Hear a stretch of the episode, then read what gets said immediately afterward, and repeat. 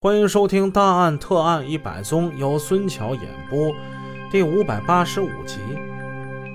上回故事说到，这些凶手似乎对这些字画不感兴趣，压根儿就没动。不仅如此，被害人随身携带着现金，身上还有首饰，而这些东西，凶手一样也没拿走，而是完好无损的。由此可以看来，凶手应该不是为了劫财而来。既然不是为劫财，大概率这就是奔着人来的。警方初步判断，这是一起有预谋的杀人案。那么，究竟是谁与黄泽康有如此大的仇恨呢？非要置他于死地？这到底是情杀呢，还是仇杀呢？对黄泽康各种复杂的社会关系最为知情的人，莫过于他的家属了。于是，警方在第一时间联系上了死者的妻子柳玉林。年过四十的柳玉林看起来要比实际年龄要小的很多。她满头浓密的黑发被烫成了波浪状，额前的刘海用发卡给掐住了。没有一丝的絮乱，她长得面孔白净，显得很端庄贤淑。这个从来就没有与公安机关打过交道的成熟女性，她忐忑不安地来到公安局。她紧张地落座之后，还没喝上一口侦查员递上来的热水，一听说丈夫遇害，她当场悲痛欲绝，几度哽咽，甚至昏死过去。好不容易待她是平复心情，警方便低声询问他们家的家庭情况以及丈夫黄泽康被杀的可能原因。根据妻子刘雨林的介绍，他们家主要是做钢材生意的，一年下来利润应该能赚个几百万吧。在二零一八年的八月，黄泽康又投资了一千两百多万。开了这家益友轩画廊，做起了字画生意。生意忙了，黄泽康回家的次数也就变少了。尤其是这一两年，他们各自忙各自的，聚少离多。她跟警方说，丈夫的脾气不是很好，她怀疑是因为他的个性跟脾气在外面是结下了仇怨，很可能是哪个仇家对她下手。但这一点呢，她也不敢肯定。因为这两年黄泽康几乎是很少回家，即便回家也很少对他说这些生意场上的事儿。生意场上的事儿、生活上的事儿、各种恩恩怨怨，妻子一概不知。她说丈夫有一些什么事儿啊，宁可跟自己女儿讲，也很少对她说。面对警方的询问，刘雨林提供不出任何有价值的线索。那么。凶手呢？那两个凶手刘雨林会不会有过与他们一面之交呢？所以警方调出了监控视频，请他辨认一下行凶的凶手。可是刘雨林瞪大眼睛仔细看了半天，他失望地摇了摇头。他说：“从来没有见过这两个人，更不知道他们姓甚名谁。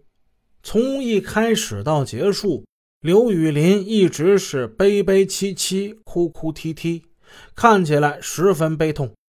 最后，他双眼含泪，恨意难消。他再三对警方说：“请警方尽快找出两名可恶的凶手，为她的丈夫报仇雪恨。一定要查清幕后黑手到底是谁。究竟是谁策划了这起杀人案呢？”经过排查，警方了解到，案发当晚与黄泽康最后接触的人就是报案人刘娟娟。这一查不要紧，发现这个刘娟娟呢，不光是在这打工，她还是黄泽康的亲外甥女儿。警方再次找到这个报案人刘娟娟，回忆案发的当天下班之后，她一边关电脑，一边跟黄泽康说：“哎，舅啊。”你是跟我一块走啊，还是等会儿再走啊？啊，你们先走吧，我在这儿等个朋友啊。黄泽康挥挥手，让刘娟娟先行离开。这条线索引起了警方的警觉。案发当晚，黄泽康要等的这个人究竟是谁呢？侦查员调取了他的电话清单，电话清单显示，出事之前，黄泽康曾经打出一个电话，而就在电话挂断后不到七分钟，黄泽康他遇害了。那么，这个接电话的人他是谁呢？他成为了警方目前的最大怀疑对象。很快。警方把这个人找到了，这是一名女性，姓庄，叫庄玉梅，是一个年轻的小学教师，今年是三十三岁。来到警局的庄玉梅，她给人的第一感觉就是气质清秀、温婉妩媚。一听说黄泽康被人杀死在自己画廊以后，她禁不住是悲从中来。在审讯室。庄玉梅告诉警方，她跟黄泽康是普通朋友关系。当晚，黄泽康给她打电话，只是聊一幅字画的事儿。我们认识的时间并不算太长，我们就是普通朋友。但是侦查员却对此疑惑不解。如果说他们仅仅是业务上有一些往来，也只是经常去死者的店里面去看看，那为何他听说黄泽康被杀之后，居然当时那表情比黄泽康的老婆更加伤心欲绝呢？还有，从这名女子的话语神态之间，警方明显能够感觉到她与黄泽康之间的关系非同一般，他们之间必定是有某种微妙的联系。警方望着眼前这个梨花带雨的伤心人，开诚布公的就跟他说：“庄玉梅啊，我们可以看出来，你跟死者应该不是普通朋友关系吧？